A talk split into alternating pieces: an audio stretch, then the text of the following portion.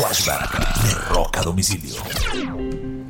Un 6 de julio del año de 1957 se encuentran por primera vez Paul McCartney y John Lennon. Ese es el día en que se conocen en Village Fit en Liverpool, en un suburbio llamado Woolton.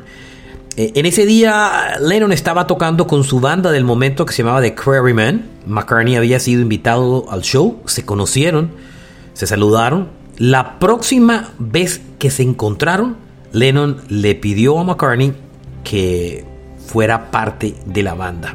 Y así nacieron The Beatles. Este fue un flashback de Rock a domicilio.